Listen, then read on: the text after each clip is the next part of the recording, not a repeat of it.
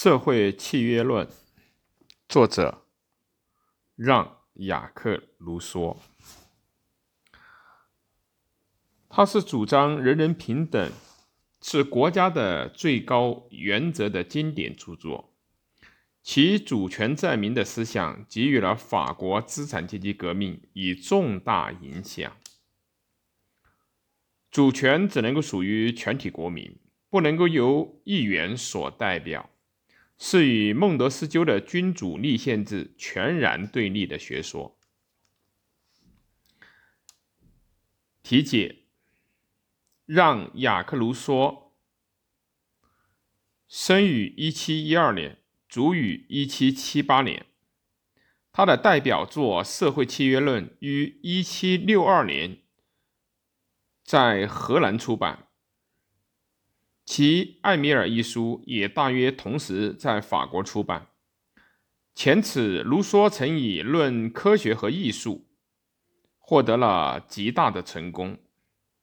他在《论人类不平等的起源和基础》一书中。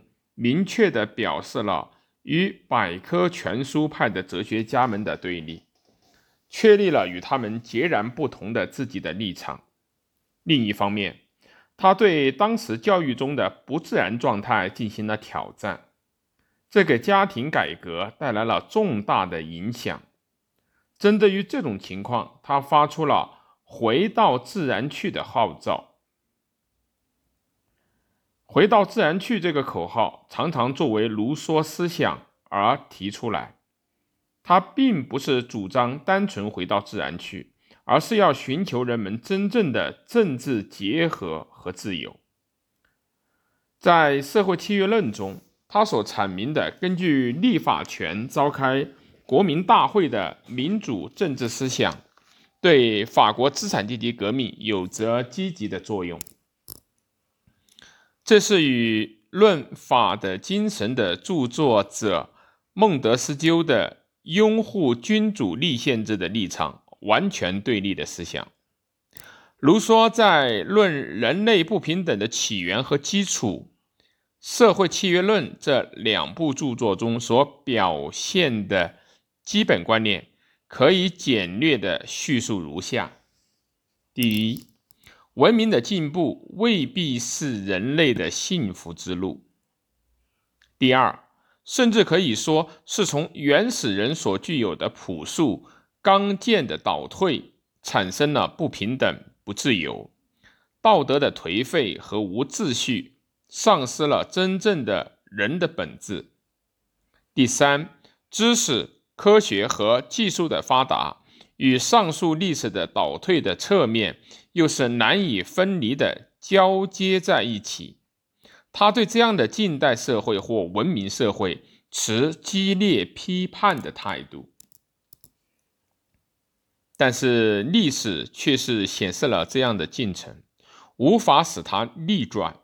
因此，卢梭在《社会契约论》一书中阐述了在人和人相互结合的同时。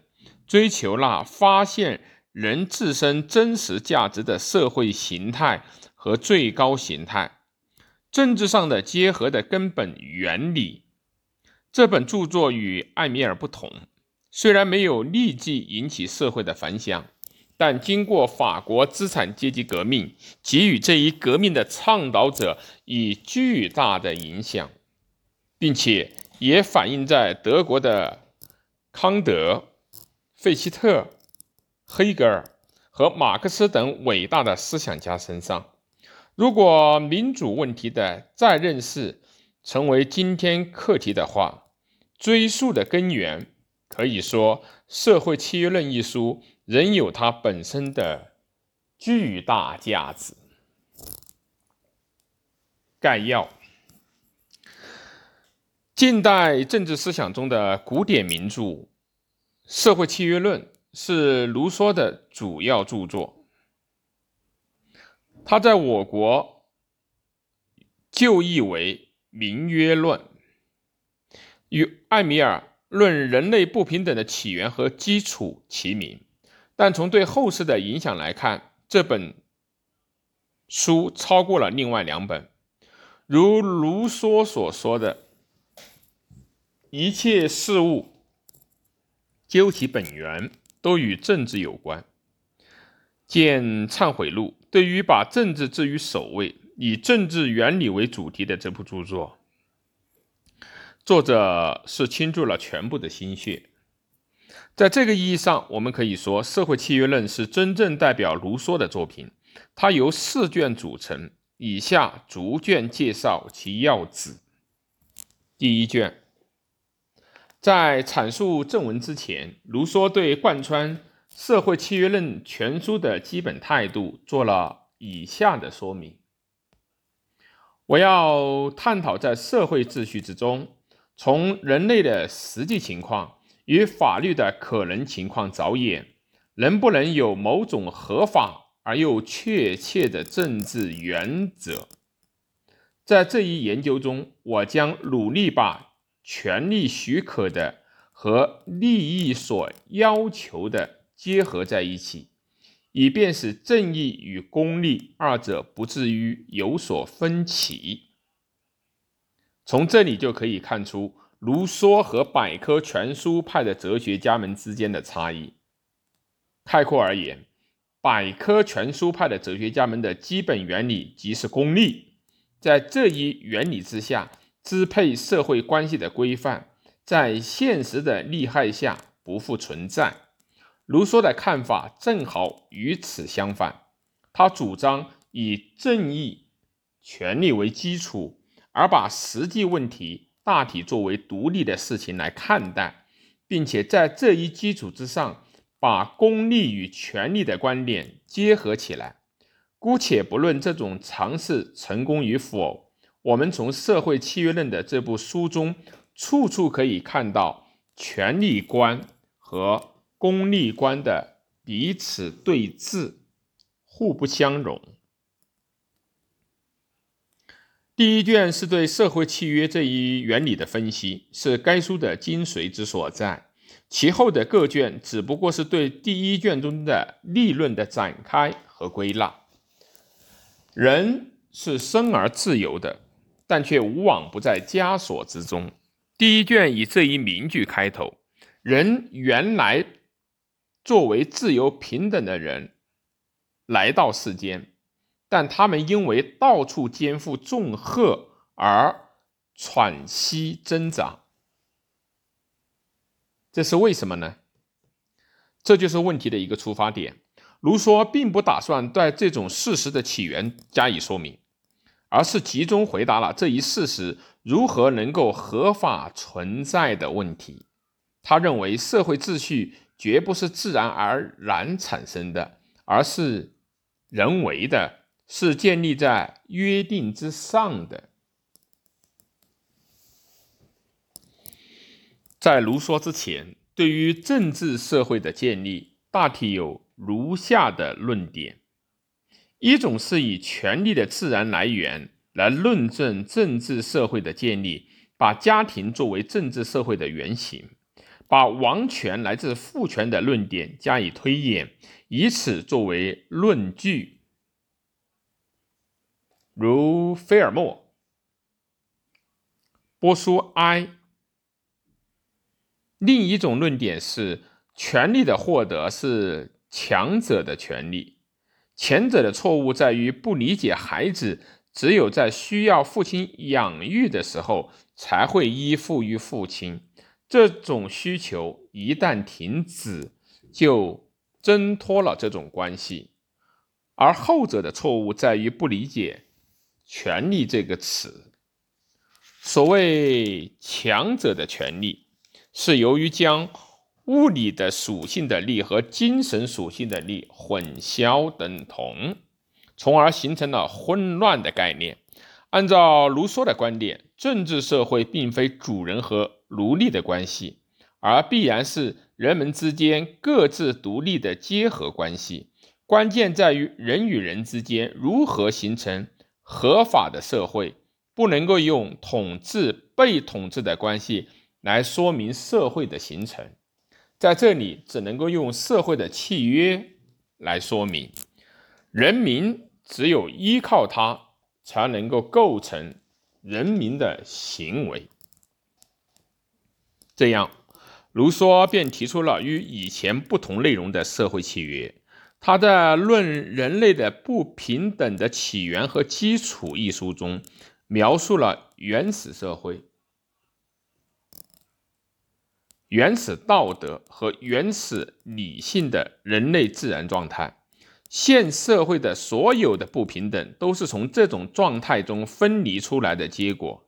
在这一分离过程中，人们自身不能够不被自然所疏远。社会契约的假设就是根据这一论点而创立的。人类在已经不可能停留于自然状态的时候，就应该变更其生存方式。然而，孤立的个人不可能产生新的力量，只能够按照集合形成力量的总和。这种集合并不是单纯的结合，必须是完成下面课题后所形成的结合。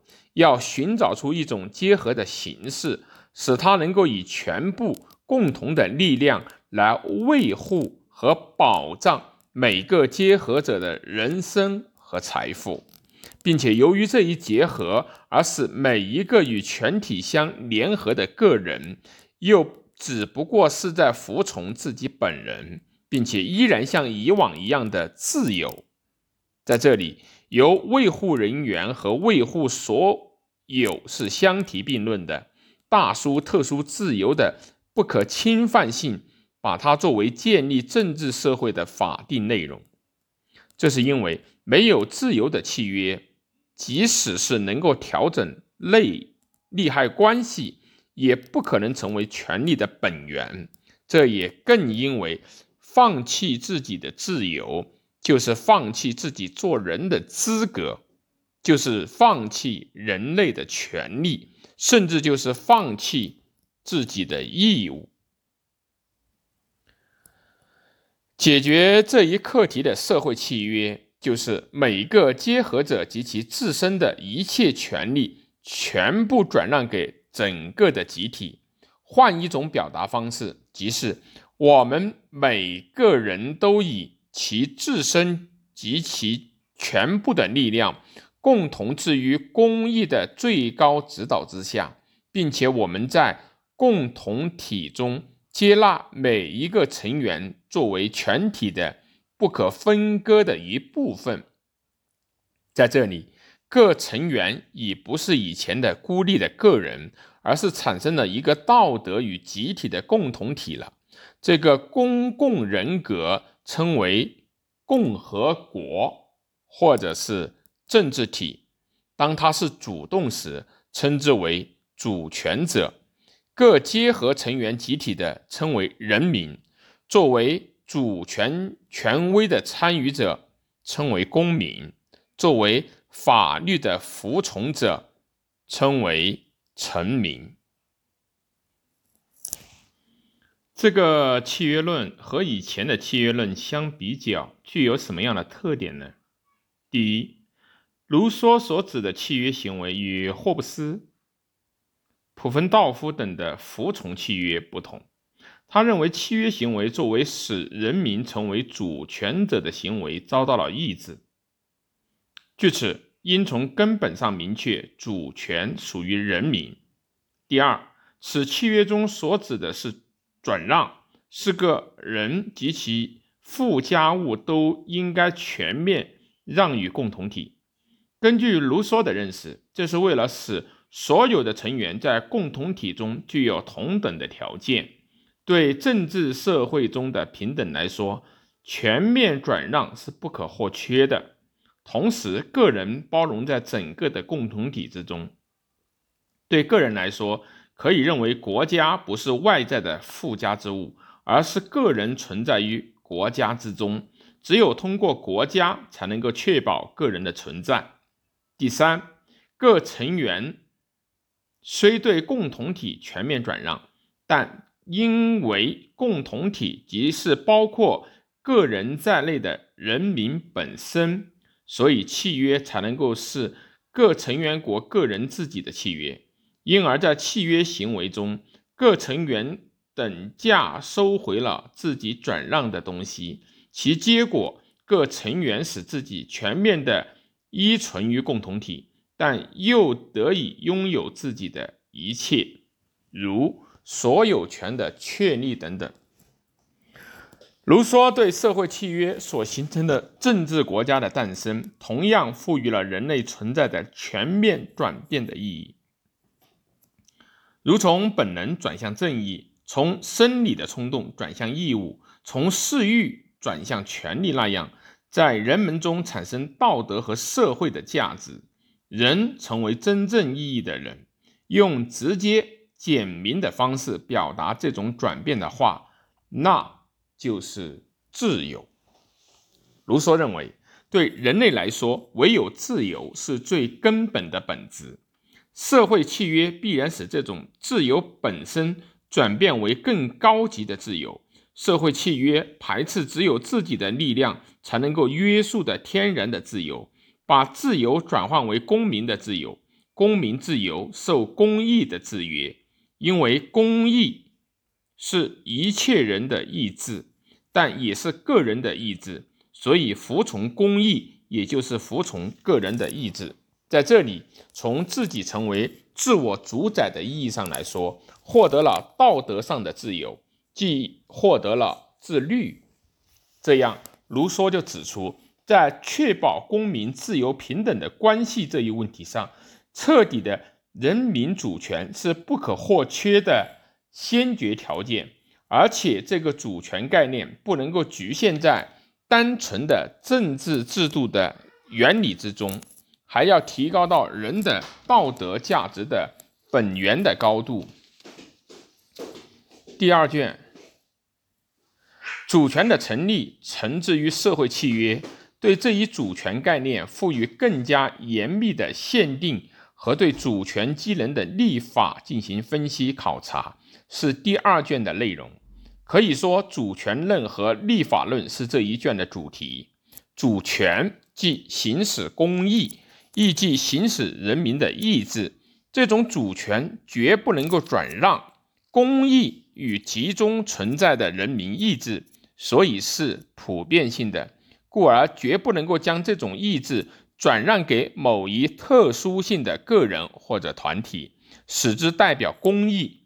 同样的道理由，主权也不能分割，因为意志是不可能分割的。如对主权有正确的概念，那么即使有时发生主权似乎有分割的情况，我们也可以理解，这仅是为了执行主权。同时，公义也是公正的，但这并不是说人民的决议也总是正确无误的。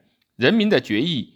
有时也可能是不以公益的形式，而是作为全体意志的形态出现。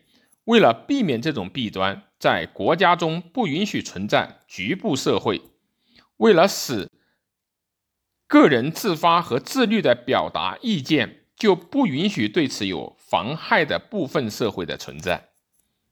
党派是一种局部社会。全体的意志虽作为全体成员的意志来表现，实质上不过是个别意志的总和。以上的主张就是从人民主权的立场，对任何部分利益关系代替人民利益，对滥用主权所做的反驳。但是，主权也不是绝对的东西，从而对主权也必须加以界定。人之所以成为公民，是作为构成完整国家的一个成员，就应当放弃自己的个别利害关系，完全服从于公义。虽然如此，但人作为个人拥有自己的权利，因此必须对公民的权利和人的权利加以区别。因为公义的对象终究是指普遍性而言之物。即共同的利害，其能约束的是作为公民的个人，作为具有个别意志的个人行为，是主权所不能约束的。因此，主权虽然占有高于一切之物的地位，但并不是无所约束的，这是理所当然的事。乍看起来，这样的主权界限论与第一卷中的全面转让的社会契约论中所提及的自主权、公益绝对的支配成员似乎是矛盾的。两者在逻辑上虽然存在着不尽吻合的地方，但卢梭的意图是明确的：主权只要是人民的意志。便具有绝对的性质，但是不能够忘记，这个绝对的性是为了维护成员真正的自由、平等和安全的基点。卢梭的真实意图也正在于此。设定行使主权，公义就是主权，其表达方式就是法律。法律从本质上来看，永远是普遍性的，因此。虽然可以规定各种特权，但却不能够指明给予某个人特权。只有人民有立法的权利，然而人民未必经常受到驯化，因而，在立法权之外，还需要有了解公义的立法者的存在，并且需要根据其人民的历史的成熟程度、国土的复原和地质风土等来。决定以什么样的方式为宜。立法体系虽然因国而异，但其根本的原则则是自由与平等。任何国家的立法都必须贯彻这个目标。法律可以分为政治法，全体对全体的关系，也即对主权者国家的关系的法；民法，各成员之间的关系。各成员对整个共同体的法律以及刑法，而最重要的是反映公民精神的法律，比如风尚、习俗和舆论。第三卷这一卷的内容是政体论，政府肩负执行权，这种执行权从属于主权者行为的立法权。而且政府的设立并不是基于社会契约，这是第一卷中所已经阐述的统治被统治关系，并不是社会契约之目的的这一点的自然结论。归根结底，政府只不过是得到人民授予的执行权，政府不能够成为人民的主人。政府的职能在于执行法律，并维护公民的政治自由，它不过是起到臣民和主权者之间。的联系作用，使执行权从属于立法权的思考，在卢梭来说，是与他的对革命权给予原则上的承认相联系的。卢梭对推翻政府持积极、极其慎重和警惕的态度，但他坚持人民主权这一理念的一贯性。他的结论是。是以主权者的名义在行使着主权者所托付给他们的权利，而是只要主权者高兴，他就可以限制、改变和收回这种权利。政府可以有各种形态，如说以民主制、贵族制和国君制三种政体作为政府的基本形态。第一，民主政体制。是政府受全体人民和人民的大多数的委托，把立法权和行政权结合在一起的体制。但是，如此良好的政体是难以实现的，而且这种民主制政体有着许多难以结合的条件，比如必须是很小的国家，人民容易集中，风尚淳朴，财产和身份平等。因此，民主制政体虽是理想的。但并不适于人类的需要。第二，贵族制政体，把政执行权委托给少数的行政官员的体制，在贵族政体中又可以分为自然的、选举的与世袭的三种行政官，其中以选举产生的方式为最好。第三，国君政政体。政府的职能集中在一个行政长官的体制，但没有如此强力的政府，同时也不存在如此弊端最多的政府。个别意志常常取代公益，公共幸福遭受破坏，国家蒙受损失。据此，卢梭认为：一对国君制政体原则上应该是否定的；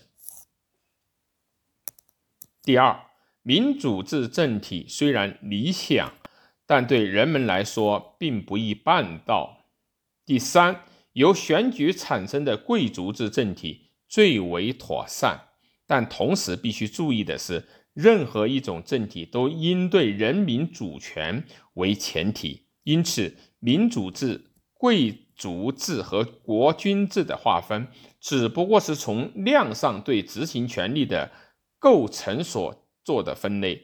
若是如此的话，那么卢梭所说的由选举产生的贵族制政体，可以认为是最接近现代一般所指的民主政体了。在最后考察一下这一卷有关人民大会和议会制度的主张，在第二卷里面就强调了主权的不可转让性和不可分割性。根据对以上完全相同的理由，主权也不可能被代表。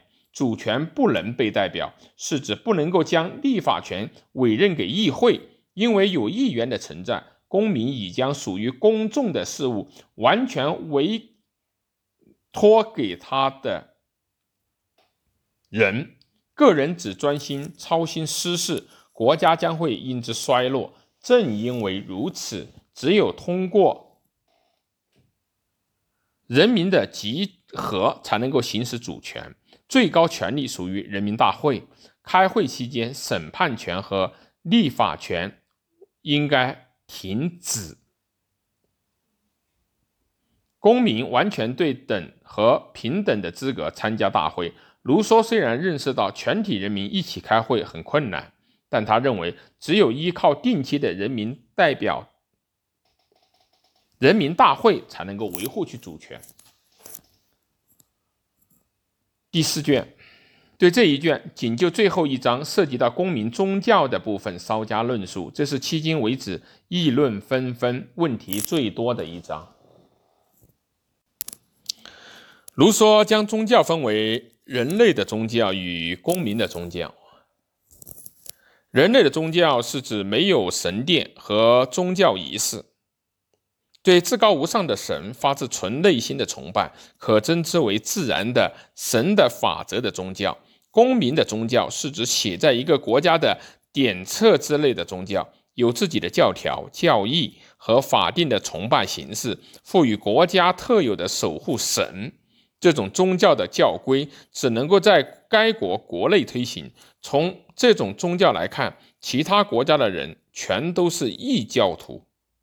前者与国家无任何关系，将人们的心灵从地面引上天上；对国家来说，在社会精神上是有害的。后者将国家当作宗教崇拜的对象，最能够强化社会的结合。虽然不能够强制使人信奉这种宗教，但是不信奉者将被放逐。对表面上虽然承认教义，但实际上违背教义的人将处以极刑。不宽容是这种宗教的缺陷，但除了这种缺陷以外，它对政治国家是极其有益的。诚然。卢梭的这种极权主义的主张，并没有做过如此明确的表述，与标榜自由与民主主义的社会契约论的整体基调联系起来，就有理由提出问题了。